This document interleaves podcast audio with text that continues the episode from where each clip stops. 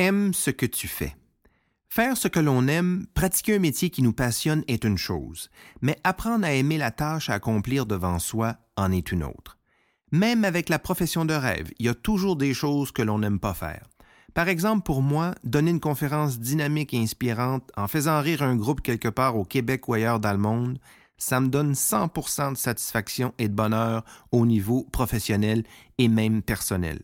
Par contre, même avec ma job de rêve, je dois tout de même passer des semaines et des mois entre les aéroports, les hôtels et les milliers de kilomètres de route par année, sans compter toute la paperasse qui m'attend au bureau au retour. Et ça, être loin de sa famille et de son lit, c'est pas le rêve de personne. Mais c'est le prix à payer pour faire ce que j'aime.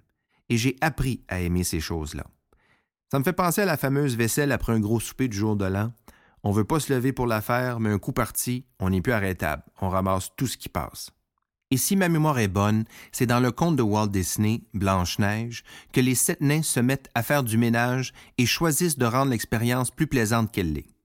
Tout le monde se souvient de la chanson Siffler en travaillant. Eh bien, dans ce sens-là, au lieu de s'attendre à obtenir de la joie de nos actions, mettons plutôt de la joie dans celle-ci. C'est beaucoup plus agréable et le temps passe beaucoup plus vite. Sans compter que c'est plus facile d'avoir de l'aide des autres quand notre travail nous plaît. Et comme disait un vieux sage, ce n'est pas parce que l'on est heureux que l'on chante, mais plutôt parce que l'on chante qu'on est heureux.